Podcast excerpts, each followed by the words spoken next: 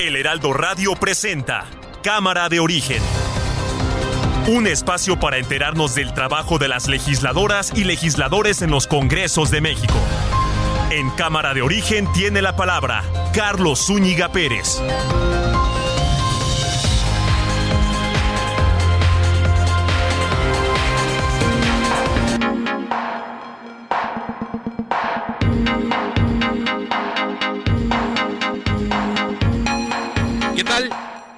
Buenas tardes, ¿cómo están? Gracias por acompañarnos a esta nueva emisión de Cámara de Origen.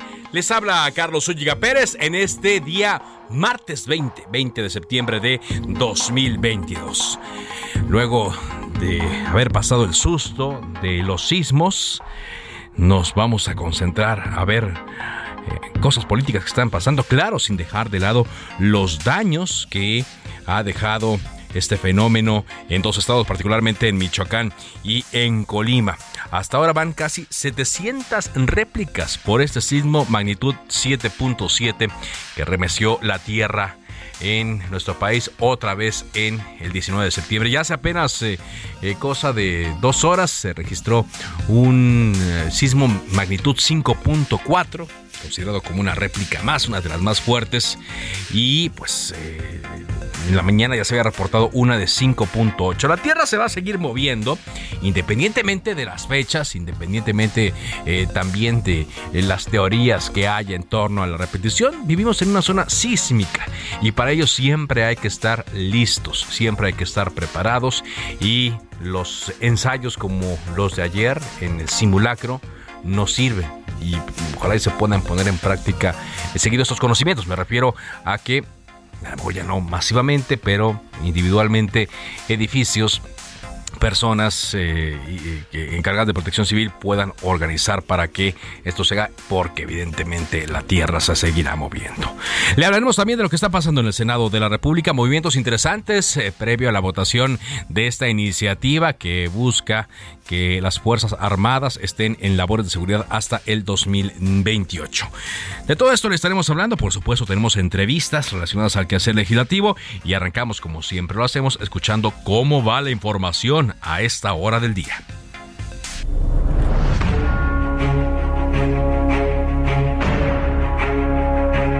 Marcelo Ebrard es un extraordinario eh, servidor público, es un este, muy digno representante de México, fue allá porque a él le correspondía, yo Laura Velázquez, coordinadora nacional de protección civil. Tras los primeros eh, recorridos de evaluación de daños realizados por las autoridades de los tres niveles de gobierno, es posible ubicar la mayor afectación en los estados de Colima y de Michoacán. Hugo López Gatel. Una y otra vez especificamos que en México no íbamos a acudir a medidas de fuerza, a hacer obligatorio para las personas el cumplir determinadas acciones. No lo es la vacuna, no es obligatoria, no lo es el cubrebocas, Senador Germán Martínez. No, señor Crescencio Sandoval, no general, no le admito ese discurso. Como representante de la nación, lo digo con toda claridad. Mis comentarios contra los malos miembros de las Fuerzas Armadas, y dije que también los hay buenos, y cité a Felipe Ángeles, y cité a Gustavo Garmendia, no son comentarios tendenciosos.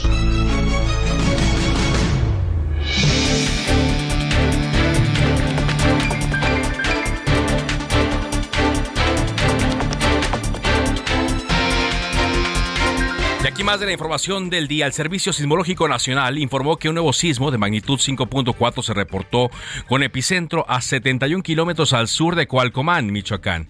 El mismo origen del movimiento de magnitud 7.7 de ayer y que activó la alerta sísmica en la Ciudad de México. Esto es parte de las réplicas que, digo, se están eh, presentando. La información se va a actualizar por ahí de las 8 de la noche, pero hasta ahora van casi 700 réplicas. y toda la energía que se ha liberado. 700 réplicas por el sismo de ayer. Michoacán y Colima son los estados más afectados. El presidente de México, Andrés Manuel López Obrador, recibió este martes en Palacio Nacional al presidente de Alemania, Frank Walter Steinmeier, con quien hablará de la postura de México sobre el conflicto bélico luego de la invasión de Rusia a Ucrania.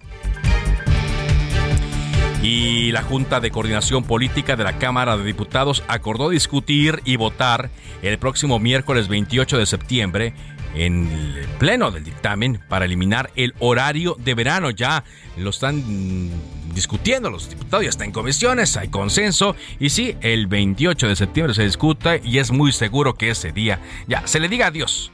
Este será el último año en el que haya horario de verano. Y el presidente nacional de Morena, Mario Delgado, anunció hace unos momentos la incorporación del senador Raúl Paz a la bancada de Morena en el Senado luego de abandonar al grupo parlamentario del PAN. Este senador también fue nombrado como comisionado nacional de enlace de Morena con el sector empresarial. Así es que pues ya es un voto menos el que le faltaría a Morena para que se apruebe esta iniciativa que estará eh, discutiéndose ya ante el Pleno en unos minutos para que se extiendan las labores del Ejército, la Marina y la Guardia Nacional hasta el 2028 en labores de seguridad.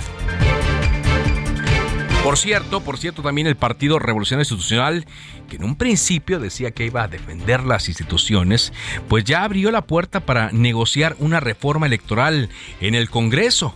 En la Comisión de la Reforma Político Electoral, en la que estuvo presente mm, con un enlace a distancia el dirigente nacional del PRI Alejandro Moreno, los diputados del PRI dijeron estar dispuestos a estudiar diferentes iniciativas que existen sobre el tema. Apenas eh, ayer, Ignacio Mier, el coordinador de los diputados de Morena, sostuvo que la reforma electoral se va a discutir a más tardar el día 15 de octubre. También, esto lo dijeron los periodistas, que no solaparán ni aprobarán proyectos de reformas que resten la democracia y que perjudiquen la autonomía de los órganos autónomos. Eso es lo que dicen, como ahora también señalan que pues no están de acuerdo en que el, em, mm, el, partido Morena eh, vaya a aprobar un presupuesto el cual ellos no consideran adecuado. Morena y sus aliados. Son las 4 de la tarde con 7 minutos. En Soriana encuentras la mayor calidad. Lleva pollo entero fresco a 37.90 el kilo. Sí, a solo 37.90 el kilo. Y carne molida de res 80-20 a 86.90 el kilo. Sí, a solo 86.90 el kilo. Soriana, la de todos los mexicanos. A septiembre 21. Aplican restricciones.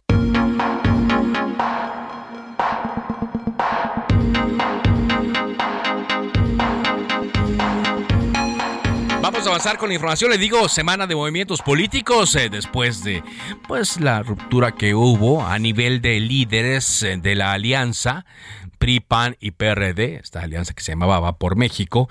Hoy el presidente nacional del PAN, Marco Cortés, eh, dice que haría alianza con corrientes priistas, pero contrarias a Alejandro Moreno. Vamos contigo, Misael Zavala, y la información. Adelante, Misael. En un momento vamos eh, con Misael Zavala y, la información. Marco Cortés sí que le tiene eh, pues ahora eh, marcada la distancia al dirigente nacional del PRI, toda vez que dice es una persona en la cual no se puede confiar y lo está demostrando. Ahora sí, Misael, te escucho, adelante. Carlos, buenas tardes. Efectivamente, pues tras la traición y la pérdida de confianza hacia Alejandro Moreno Cárdenas, líder nacional del PRI, pues Acción Nacional hará, hará alianza con aquellos periodistas que sean contrarios a su dirigente nacional. Así lo dio a conocer el presidente nacional del PAN, Marco Cortés, quien detalló que se rompió todo diálogo con Alejandro Moreno, ya que impulsó y avaló la reforma para ampliar la permanencia de las Fuerzas Armadas en las calles hasta el 2018. Dijo Marco Cortés que se incumplió con la palabra, también se incumplió con la plataforma legislativa de Va por México y también con la moratoria constitucional, es decir, que pues habían en esta eh, alianza va por México eh, pactado prácticamente y dejado por escrito que no harían cambios a la Constitución en este eh, en estos años que le quedan de la actual administración del presidente Andrés Manuel López Obrador. En una conferencia de prensa virtual, el líder panista aceptó que el riesgo de coaligarse con el PLI lo advirtieron desde el año 2021 cuando se firmó la coalición Va por México y por esto, pues eh, tanto priistas como panistas y periodistas tuvieron que firmar este pacto y este acuerdo que ahora pues se ve eh, interrumpido por el dirigente nacional priista. Fue por eso que dijo, pues que debían ser respetadas estos acuerdos, pero ahora pues ya se rompió todo diálogo con Alejandro Moreno Cárdenas. También te comento, Carlos, que ayer las comisiones de puntos constitucionales y estudios legislativos avalaron por mayoría de votos de Morena y aliados esta minuta que envió la Cámara de Diputados para prorrogar la permanencia de las Fuerzas Armadas en las calles en tareas de seguridad pública hasta el año 2028. En estos momentos, pues estamos esperando en el Senado de la República si ya hay humo blanco para que hoy mismo se discuta esta, eh, esta minuta o se vaya hasta el día de mañana, como lo dijo Ricardo Monreal. En estos momentos, eh, el, el Senado de la República hará una sesión solemne. Después de esa sesión solemne, se discutirá si van o no ya a discutir en el Pleno del Senado de la República esta, esta minuta, este dictamen que llegó de la Cámara de Diputados y también pues te anuncio igual que el senador Raúl Paz Alonso, en estos momentos el coordinador del PAN en el Senado está confirmando que sí está dejando la bancada panista. Sí, la está dejando y se integra a Morena, por lo que vimos ya en una fotografía con el dirigente nacional Mario Delgado. Muchas gracias eh, por este reporte, Misael. Carlos, buenas tardes, buenas tardes. Muy buenas tardes. Justamente para platicar más sobre lo que puede ocurrir en las siguientes horas ahí en el Senado, agradezco mucho que esté con nosotros Eduardo Ramírez Aguilar, el senador de Morena. Gracias, senador, por acompañarnos. Muchas gracias, Carlos. Buenas tardes. Saludo a tu auditorio con gracias. mucho aprecio y respeto. Igualmente, bueno, pues eh, sesión solemne y habrá condiciones para discutir hoy mismo esta minuta que se les envió desde la Cámara de Diputados ya ante el Pleno. Estamos construyendo la mayoría calificada. Mm, Debo reconocer que no ha sido fácil porque hay algunas voces que nos han expresado, concretamente eh, senadoras del PRI, como la senadora Silvana, que fue la promovente, y la senadora Claudia, de podernos dar un espacio y discutirlo con mayor amplitud. Hay otra propuesta sobre la mesa, que es analizar eh, la, la, minuta que nos envió la Cámara de Diputados. Hoy ya tengo un dictamen que he presentado a la mesa directiva y esta a su vez poderse modificar en la temporalidad. Todo puede acontecer en las próximas horas, más bien este, en una, un par de horas, si tenemos o no condiciones de llevar a cabo eh, la sesión de segunda lectura respecto a la reforma del acompañamiento de las Fuerzas Armadas a la Guardia Nacional. En este momento, Carlos, no nos alcanzan los votos, No, pese a que exacto. hemos tenido sumas, hay algunos eh, senadores ausentes. Lo que queremos es sacar la reforma, eh, llevarla a cabo y sobre todo este, tener la mayoría calificada, pues de alguna manera esto ayudará para eh, eh, contribuir en la estrategia de seguridad pública. Hasta el día de este momento, a estas horas, no tenemos la mayoría calificada. No, no, es- no- no se tiene la mayor calificada. Ayer en comisiones, usted es el presidente de la Comisión de Puntos Constitucionales, ahí sí se obtuvo con los votos de Morena y sus aliados del PT y del Partido Verde. Y aunque ya eh, se oficializó la llegada de un nuevo legislador a, la- a la bancada de Morena, pues aún así eh, les, les faltarían los votos para tener esta mayoría calificada, que es, eh, digamos, en lo que seguramente se encuentran en estos momentos. Vaya, se sigue prolongando la negociación. es muy prolongada. Yo creo que es una de las negociaciones más difíciles y complejas que hemos tenido en el Senado eh, por dos momentos. Uno, por la coyuntura que ha vivido el Senado de la República en torno a el líder senatorial, el de la mayoría, Ricardo Monreal, y bueno, cómo sucedió eh, nuestra, mm, nuestro inicio de periodo de sesiones, no haber asistido las Fuerzas Armadas a nuestra previa, luego vino la, pues, la relación nuevamente entre el Ejecutivo a través de la Secretaría de Gobernación y el Senado, y ahora estamos en esta coyuntura de aprobar una reforma. Hay quienes dicen que Ricardo Monreal pudiera ponerle todo el empeño y de esa forma salir, pero nuestra realidad es distinta, no tenemos la misma fortaleza eh, como cuando arrancamos en la discusión del año 2019 por, por dos circunstancias. La primera la acabo de señalar, eh, la relación que hemos tenido con el Ejecutivo, y la segunda es que ya estamos en vísperas de un proceso electoral adelantado, y pues ya cada quien asume una definición partidista rumbo a las elecciones del 2024. Entonces estamos en una situación compleja, Carlos, que no es fácil para nosotros como grupo mayoritario, ni con nuestros aliados, por lo que si no tenemos los votos en un par de horas, lo más seguro es que vayamos a sesionar el día de mañana hasta el día eh, de mañana. Eh, para ubicar a nuestro auditorio, eh, si mañana estuvieran, o el día de hoy, ¿no? Los 120, 128 eh, senadores, Morena y sus aliados necesitarían 86 para empujar esta iniciativa, pero eh, aún con sus aliados no los conseguiría porque sumarían 75. Eh, bueno, ahora ya tienen un legislador más. 76. Exactamente, 76 ahora con el legislador de Yucatán que se, que se cambió a la bancada de Morena, pero aún así conseguir los otros votos pues todavía eh, es eh, fuerte. ¿Qué, ¿Qué, pasaría, senador, si no se consigue los votos y se desecha? mañana eh, esta iniciativa vaya no que se no se no se logran los votos suficientes bueno pues ya sería una iniciativa que quedaría eh, congelada, toda vez que estamos agotando en el periodo ordinario constitucional su discusión. Aquí pudiera haber una salida y no me quiero adelantar, es que modificáramos la temporalidad, que en lugar de prolongarla a nueve años, pudiéramos conciliar este, siete años, ocho años, y de esa forma volverla a regresar a la Cámara de Diputados y si ellos están de acuerdo, podrían confirmarla o en su caso no aprobarla y ahí se congela la iniciativa. Todavía tenemos algunas horas opciones también. para analizar esta propuesta. Ah, o sea, hay opciones. Contrario, De lo contrario, no, no veo condiciones como vienen los términos de la minuta redactada en este momento eh, tener una mayoría y alcanzar nueve votos a favor. Ok, entonces digo, esta es una de las opciones que se están considerando, pero eh, mm, digamos para, para salvarla, pero todavía eh, tampoco está consensuada.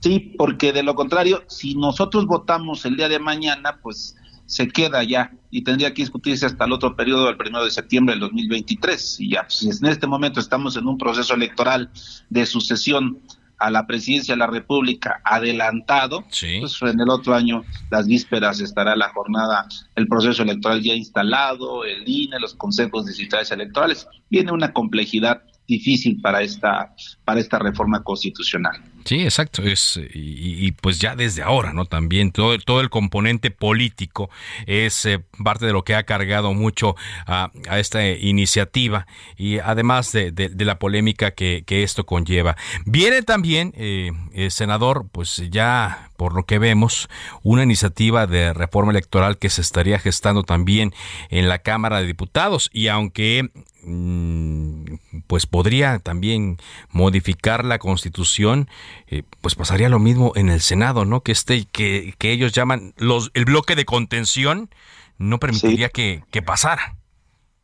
Yo creo que aquí ya entran eh, otras ecuaciones de poder político, porque cuando hablamos de, de la recomposición en las cámaras, pues están afectando a los partidos eh, no me gustaría decirle pequeños, sino los partidos con menor eh, competitividad electoral y en este caso también perjudicaríamos a nuestros aliados como es al PT y al Verde y al este bueno el PES está como fracción.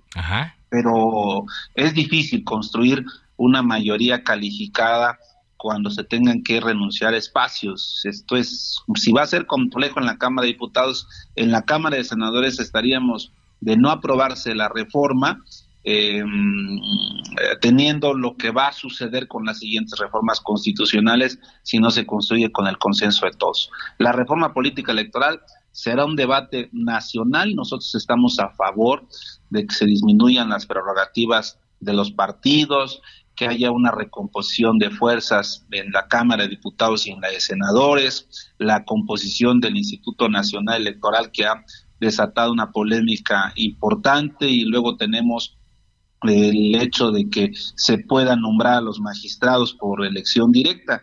No coincidimos quienes tenemos una formación académica en este último apartado, pero es muy complejo en este momento hablar de una, una reforma electoral que pueda sacarse en vísperas de una sucesión tan adelantada como nunca antes en la historia de nuestro país. Sí, claro, claro, porque como usted dice, pues cada quien defiende ahí sus, sus cotos y cada ahí también defienden lo que dicen, son, son sus convicciones y sabemos también sus intereses. Pues lo que ocurra en las siguientes horas va a ser muy interesante, senador, en cuanto a, si hay las condiciones para que se vote mismo la minuta enviada por los diputados o como usted nos dice, puede haber la posibilidad de que se modifique en cuanto a la duración y que se regrese a ellos. Todo puede suceder y estamos atentos a lo que ocurra. Muchas gracias por tomarnos esta llamada por lo pronto.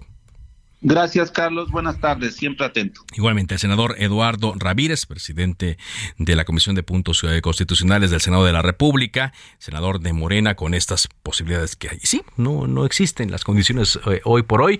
Entendemos que Ricardo Monreal debe estar negociando todavía, pero hay una posición del grupo mm, de mm, choque, bueno, de choque, del bloque de contención, perdón, le llaman, el bloque de contención para eh, no aprobar esta iniciativa Vámonos ahora contigo, Elia Castillo, porque el PRI, dicen, está abriendo la puerta para eh, que se discuta ya la reforma electoral. A ver, cuéntanos, Elia, adelante. Muy buenas tardes, Carlos. Te saludo con mucho gusto aquí al auditorio. Pues así es, la fracción parlamentaria del PRI en la Cámara de Diputados advirtió que no aprobará ninguna eh, iniciativa que vaya en contra de la democracia y perjudique la autonomía de los órganos encargados tanto de organización, eh, de organizar las elecciones y de defender los resultados. En este caso serían el Instituto Nacional Electoral y el Tribunal Electoral del Poder Judicial de la Federación. Justamente, Carlos, un día después de que el presidente de la Junta de Coordinación Política y coordinador de Morena Ignacio Mier aseguró que la reforma electoral se discutirá y votará antes del próximo 15 de octubre.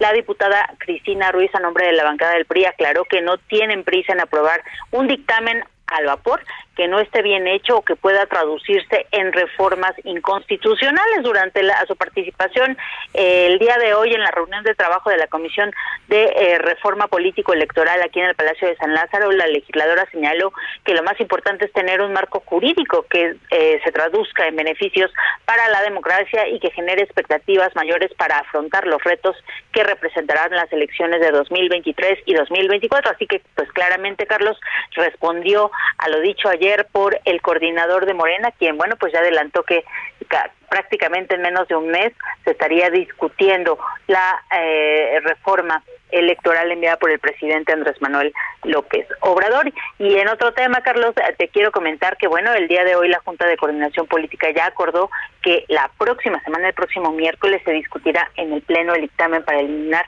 el horario de verano. Recordemos que el día de mañana se va a discutir el dictamen en la Comisión de Energía de esta Cámara de Diputados. Se prevé que sea aprobado eh, toda vez que al parecer hay consenso por parte de todas las fuerzas parlamentarias. Y bueno pues el próximo miércoles estaría subiendo al pleno para poder eh, pues ser votado por eh, la asamblea aquí en la Cámara de Diputados. Y bueno este estas reformas aplicarían para el 2023, Carlos. Ese es el reporte que te tengo. Muy bien, muchas gracias. Gracias, Elia, Elia Castillo, por este reporte. Sí, para el radio de verano sí hay eh, consenso y por lo que le digo, estaremos viviendo prácticamente este eh, mm, último horario de verano aquí en, el país. Bueno, vamos a esta información. En agosto el secuestro disminuyó 73.5% con relación a enero de 2019 al pasar de 185 a 49 víctimas y el robo de vehículos disminuyó 40.4% respecto a diciembre de 2018. Son cifras que dio a conocer Rosa Isela Rodríguez, secretaria de Seguridad y Protección Ciudadana.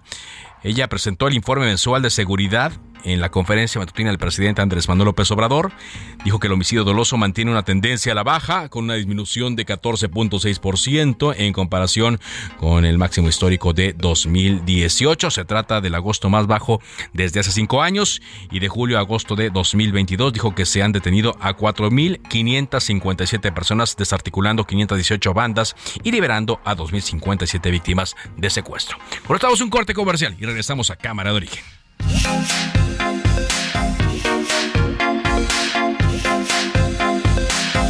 Lo mejor de México está en Soriana. Aprovecha que el limón con semilla está a 19.80 el kilo. Sí, a solo 19.80 el kilo. Y el plátano a 9.80 el kilo. Sí, plátano a solo 9.80 el kilo. Martes y miércoles del campo de Soriana. Solo 20 y 21 de septiembre. Aplican restricciones. Se decreta un receso. Vamos a un corte, pero volvemos a Cámara de Origen con Carlos Zúñiga Pérez. Se reanuda la sesión. Volvemos a Many of us have those stubborn pounds that seem impossible to lose, no matter how good we eat or how hard we work out. My solution is PlushCare. PlushCare is a leading telehealth provider with doctors who are there for you day and night to partner with you in your weight loss journey. They can prescribe FDA-approved weight loss medications like Wagovi and Zepbound for those who qualify. Plus, they accept most insurance plans. To get started, visit plushcare.com slash weight loss. That's plushcare.com slash weight loss. Cámara de Origen con Carlos Zúñiga Pérez.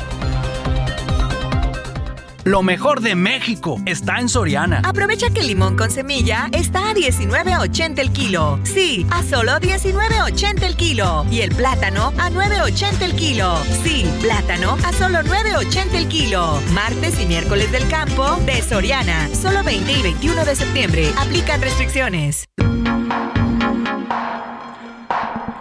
Avanzamos, avanzamos con la información en cámara de origen cuando son las 4 de la tarde con 30 minutos. Eh, previo a esta discusión que platicábamos hace unos momentos, se va a dar ya sea hoy o mañana ante el Pleno del Senado de la República de esta minuta enviada por la Cámara de Diputados para que se amplíe la presencia de las Fuerzas Armadas en labores de seguridad pública hasta 2028. Un senador del PAN eh, se cambió a el partido Morena es Raúl Paz Alonso, así lo anunció el propio líder nacional del PAN, corrijo, el líder nacional de Morena, Mario Delgado, deja la bancada panista y se suma a Morena para votar en favor de esta reforma al artículo eh, quinto constitucional. En medio de esto y de lo que puede pasar en las siguientes horas, agradezco mucho que esté con nosotros el senador Julián Rementería, coordinador del grupo parlamentario del PAN en el Senado. ¿Cómo está, senador?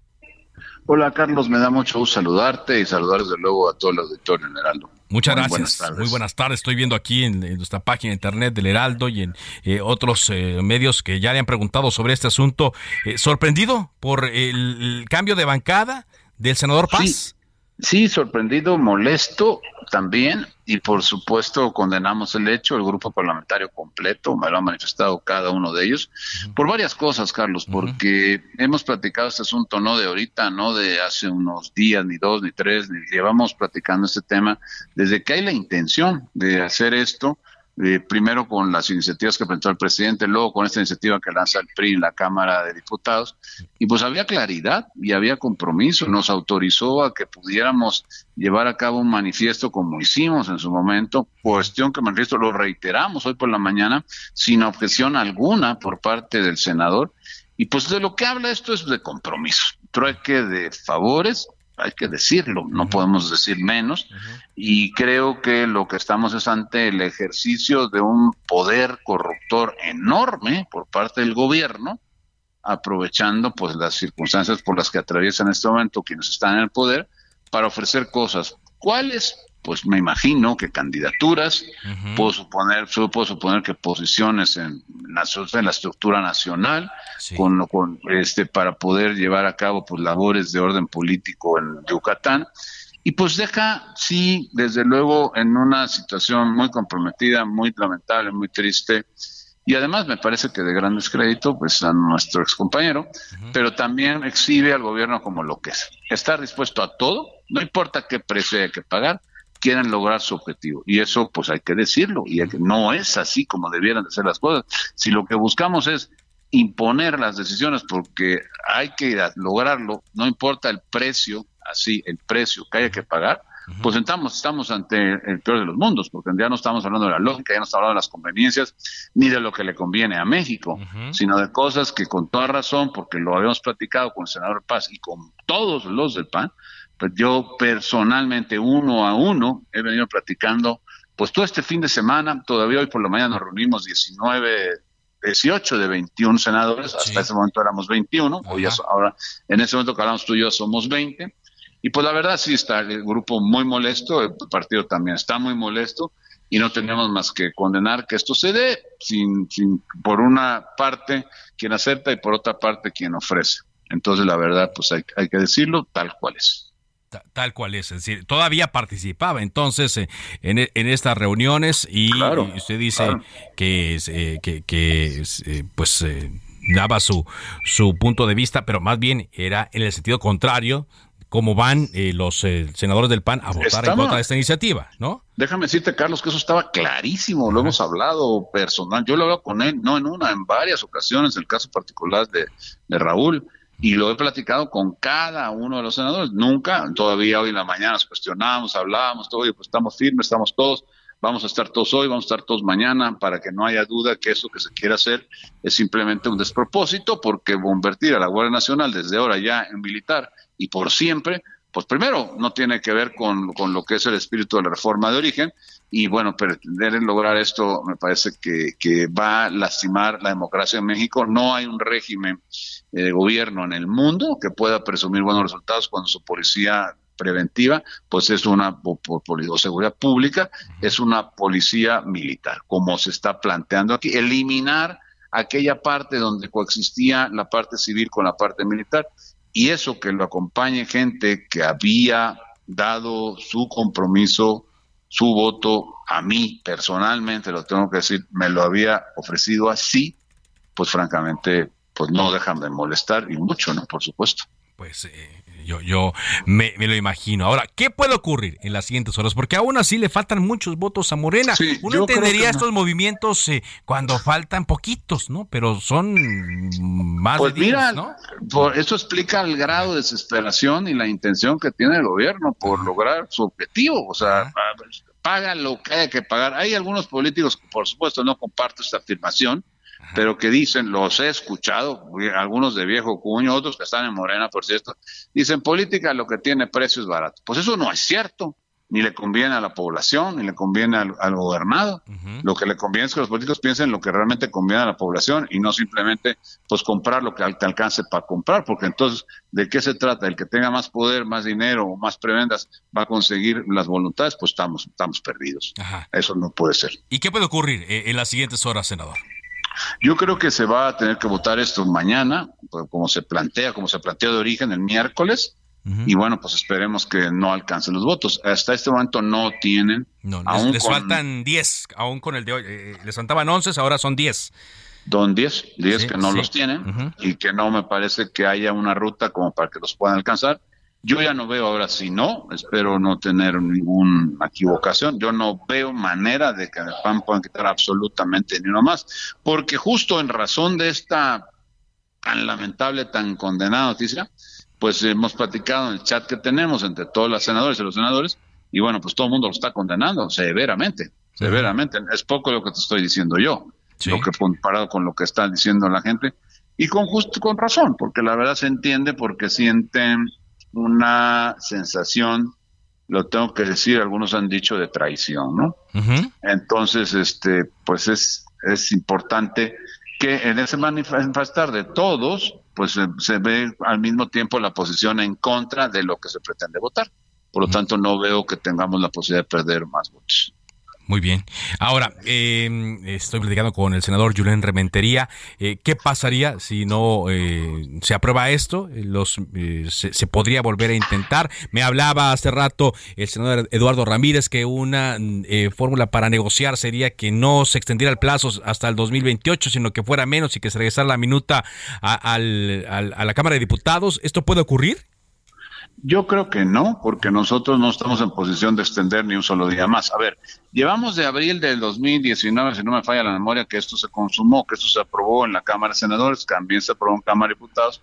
Han pasado ya prácticamente cuatro años, estarán cerca ya, que van a cumplirse, para poder este, saber si esto funciona o no. Evidentemente no hay datos, no hay un solo registro en datos oficiales que permita suponer que esto está funcionando. ¿Por qué? Porque no se ha implementado la estrategia. Simplemente incorporaron a los militares en la Guardia Nacional, mandan ellos desde entonces y el resultado no lo ve la población. Claro que está, me parece, y aquí permíteme hacer esta presión, el presidente está eh, jugando con esto en un, digamos, debate falso, en un debate, yo diría, perverso, muy lamentable para la República, porque lo que pretende decir, oye, es que la gente quiere que, se, quiera el ejército, quiere que el ejército participe.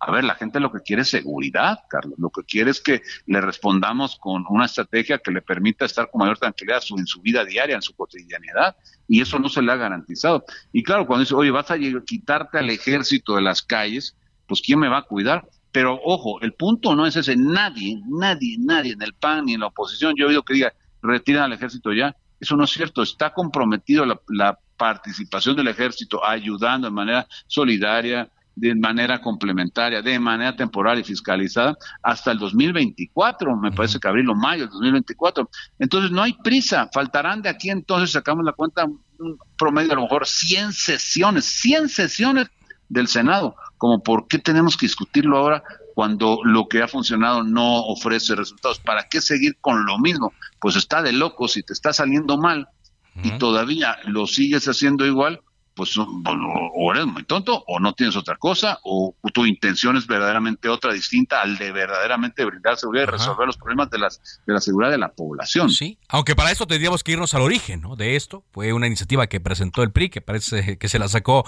eh, de la manga con otros eh, trasfondos. Y para que nuestro público lo entienda bien, ¿no? perfectamente, pues eh, se habló que fue el trueque para que ya no se persiguiera judicialmente a Alejandro Moreno. Es que aquí se mezclan dos temas que de repente perdemos de vista. Eh, porque la proporción no necesariamente tiene que estar pues perfectamente en lo suyo cada quien en este país. Sí. Pero hay una reforma que se propone del gobierno porque no sabe que no alcanza los votos y lo lleva a cabo con mayoría simple, por ser una reforma de orden legal, a nivel legal, y con una mayoría simple que las tienen diputados, que las tiene en senadores todavía, producto de las elecciones anteriores, el Morena y sus aliados, y con eso hacen prosperar, prosperar una iniciativa que se aprobó apenas la semana pasada. Esa ya se está combatiendo, está por iniciarse el trámite, seguramente, si no es este viernes, será el lunes próximo, con una acción de inconstitucionalidad. Posterior a ello, como bien lo mencionas, está la reforma que nace a propuesta del PRI, de una diputada Yolanda, eh, que dice que es de ella, pero bueno, claramente vemos lo que está sucediendo y cómo se está detonando esto y las implicaciones que puede haber abajo, que no la abajo de toda esta intención. Que no la podemos probar, no, pero bueno, pues dicen que lo que se ve no se juzga y en política dicen que percepción también es realidad. Entonces, bueno, pues eso es lo que estamos enfrentando. Muy bien. Eh, ahora, ustedes, pues ya saben, están enfrentando la presión y también pues muchos argumentos en contra, porque al no aprobar esto, es muy seguro que les acusen de que la inseguridad podría crecer, de que no apoyan a las Fuerzas Armadas, de que no hay es un el plan. Debate perverso. Ese es el debate perverso, Carlos. Porque el presidente dice, no, es que no quieren que el ejército siga. Eso es mentira. Miente el presidente, miente. Nadie quiere que el ejército se vaya. Lo que queremos es que cumpla con lo como se estableció desde el 19, que de manera complementaria asista, capacite, adiestre, bueno, eh, eh, establezca los manuales, todo lo que hay que hacer para en una estrategia de seguridad sea acompañada por el ejército, la Guardia Nacional, no que la sustituya, como lo hizo la iniciativa del presidente, y no que alarguemos algo que no está funcionando porque no hay una estrategia que realmente pues pretenda funcionar, porque de abrazos no balazos pues claramente no funciona. Entonces lo que tenemos es simplemente que estar en condiciones de decir a la gente no es cierto lo que dice el presidente, no quiere el PAN, no quiere nadie de la oposición que el ejército deje de participar y de ayudar todavía y hasta el 24. Y abramos el camino. Y entonces cuando llegue el 24 discutamos, oye, pues ¿va funcionando? ¿No va funcionando? ¿Le seguimos? ¿No le seguimos? Porque algo que te está saliendo mal, como para qué lo sigues, ¿no? No, no parecía que tuviera ningún sentido. Exacto, y eso es eh, el, el, como usted lo dice, el, componente político, eh, más allá del tema de seguridad, que es el que se, se va a atender, se tiene que atender. Bueno, eh, digamos, queda ya el grupo, aunque con un legislador menos compacto, unido, ya... La verdad que sí, yo tengo que decir que al final de cuentas estamos los que estamos muy comprometidos, muy compactos, todos decididos a participar en esto, a participarlo con responsabilidad en favor de un voto para México. Creemos que no se puede pensar de otra manera y respeto mucho la gente que dice, oye, no queremos que el ejército se vaya de las calles, que siga ayudando a la Guardia Nacional. Nosotros también, nosotros también, hay que decir a la gente, no estamos discutiendo eso, lo que estamos discutiendo es que no se cancele la posibilidad en el futuro, porque pareciera que esa es la ruta, tener una, pues digamos, un cuerpo de seguridad pública que sea comando civil. Eso es lo que queremos. Y yo creo que la gente dice, a ver si me... Ma la gente, ¿por qué piensa que debe ser el ejército? Porque no ve a otra corporación policíaca, ni estatal ni municipal, que pueda ser capaz de garantizarla. Pues hagamos las corporaciones de manera adecuada para que entonces capacitémoslas como está previsto en la Constitución, para que entonces vayan tomando esa forma y la gente empiece a confiar y resolvamos el problema y evitemos la destrucción de la democracia vía una meditación de un cuerpo de seguridad en México. Gracias, muchas gracias, senador. Muchas gracias a ti, Carlos. Un saludo al auditorio y muy buenas tardes. Buenas tardes. Julián Rementería, el coordinador de El PAN, el Senado, después de este cambio, pierde a uno de sus integrantes que se va a Morena en medio de estas presiones que hay, sí, para que se apruebe esa iniciativa. Dice Julián, no es que no queramos aprobarla, pero Todavía hay tiempo para ello.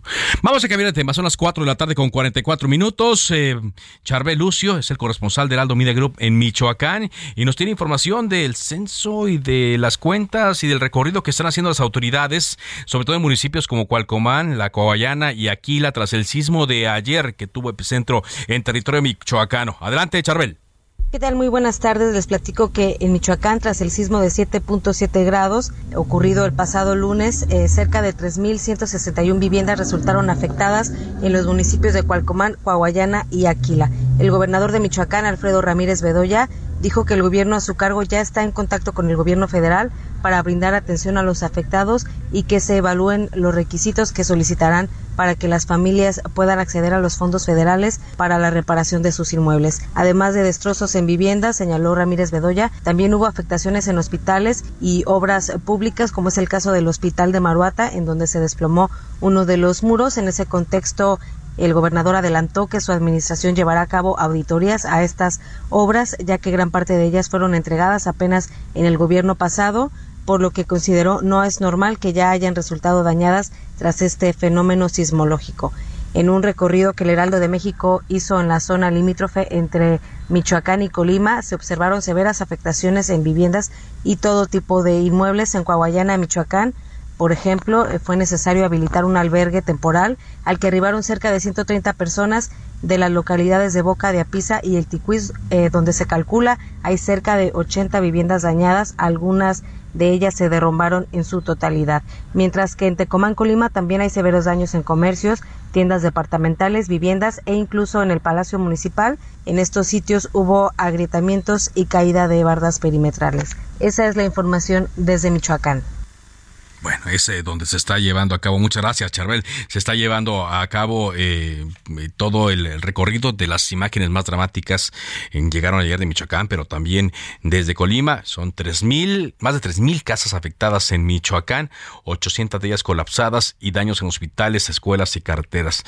La gran pregunta, aunque el gobernador me dice que se está haciendo un censo y que se va a enviar esta información a las instancias federales, es de dónde, de dónde va a salir el dinero de una manera ordenada, rápida, para ayudar a todos estos damnificados, porque las desgracias siempre están ahí, las tragedias siempre están ahí, los fenómenos naturales. Lo que ya no está es el dinero que antes se utilizaba y el mecanismo que, como muchos otros, fue eliminado por acusaciones de corrupción, etcétera. Pero la urgencia, ahí está. ¿Cómo se va a atender esto? Vamos a ir con eh, más información aquí en eh, Heraldo Radio contigo, Mayeli Mariscal, desde el estado de Jalisco. ¿Qué nos tienes? Muy buenas tardes. Pues sin daño se reportan hasta el momento, ni tampoco personas lesionadas. Esto luego de la réplica sísmica que se registró a las dos con 04 minutos del día de hoy. Este, eh, pues epicentro de esta réplica fue en Coalcoman, Michoacán, la intensidad de 5.5 grados y hubo necesidad de desalojar edificios públicos ubicados en el centro de Guadalajara, que es donde más se percibió este temblor. También, eh, pues en la Universidad de Guadalajara, la rectoría, eh, pues fue desalojada y el coordinador municipal de Protección Civil y Bomberos de Guadalajara, el comandante Luis Arturo García Pulido, señaló que desde ayer se llevan a cabo revisiones en distintos puntos e inmuebles públicos, así como planteles escolares de este municipio, y es que eh, pues no se ha concluido todavía con el reporte de daños del sismo que se registró este lunes pero eh, pues continúan con estas revisiones. el día de ayer se suspendieron las clases en el turno vespertino, no así el día de hoy. El titular de la Secretaría de Educación en Jalisco, Juan Carlos Flores Miramontes, inició un mensaje a través de las redes sociales oficiales de esta dependencia en donde informó que se aplicarían los protocolos de revisión en cada uno de los planteles de acuerdo con el personal capacitado por protección civil. Se estaría eh, recibiendo también en caso de que tengan alguna alerta, algún reporte en los inmuebles y los padres de familia podrían eh, acudir por sus hijos en caso de que así lo requirieran si no, pues los horarios se mantienen como es habitual en este turno vespertino, tanto en los sistemas de educación media como media superior del Estado. Así es que, pues esa es la información. El día de hoy también eh, recordar que, bueno, a las 3.17 hubo otro sismo con magnitud 5.8 y se percibió también en la zona metropolitana, así es que no hemos dejado de percibirlos aquí en Jalisco. No, no se ha dejado de percibir, pues el susto ahí está eh, latente y llevan más de 700 réplicas y puede haber más. Lo que me llama la atención es que sí son de una magnitud considerable, tomando en cuenta el sismo principal. Por lo tanto, pues sí, sí se han de sentir fuertes. Cuídense mucho, por favor, Bayeli. Claro que sí, excelente tarde para todos. Muchas gracias. Eh, va llegando al Senado de la República, nos informan, el presidente de Alemania que llegó en visita oficial a México ya fue recibido por el presidente Andrés Manuel López Obrador en Palacio Nacional. En la ceremonia es Frank Walter Steinmeier y sostuvieron ya una reunión de trabajo el cual o la cual busca mejorar las eh, eh, relaciones económicas y ahora se encuentra ante senadores allí eh, en una visita al Senado de la República en medio de esta tensión que hay por la discusión de la cual ya hemos hablado.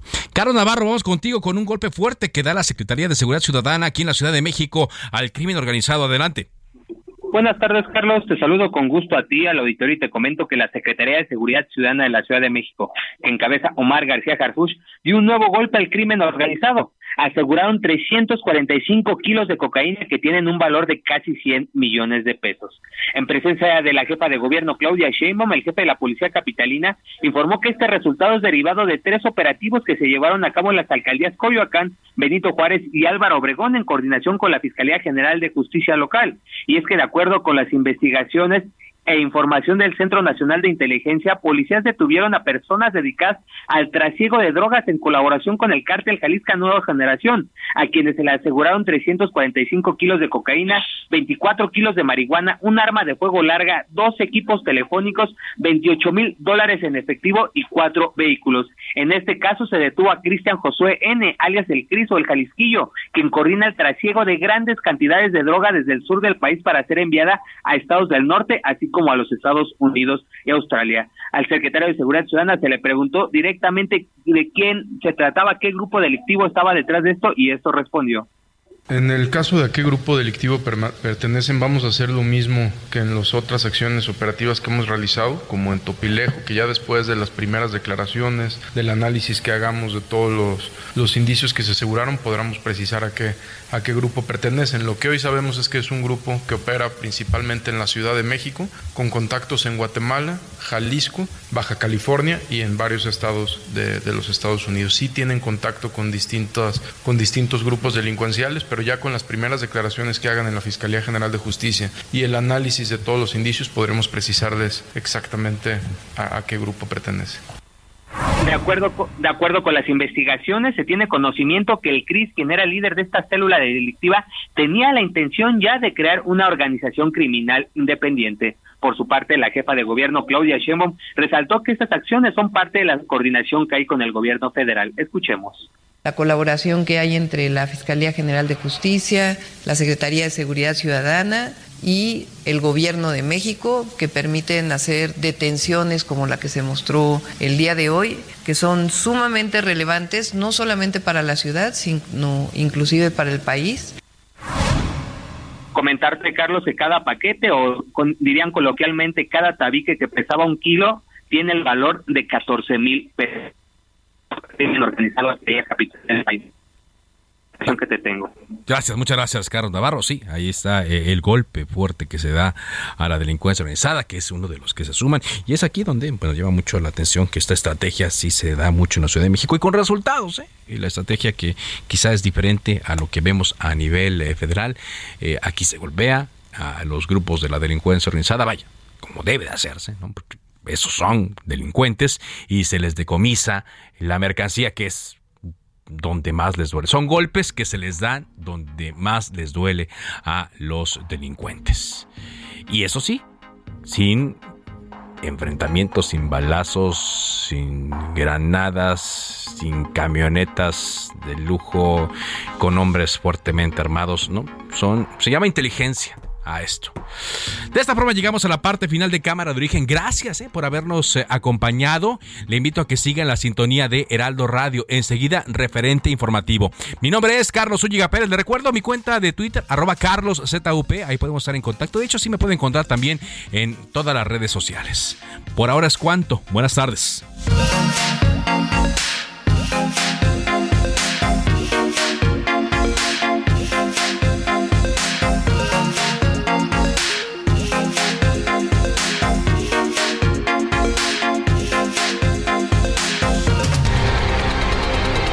Se cita para el próximo programa.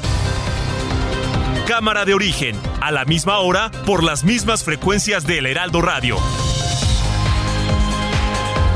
Se levanta la sesión.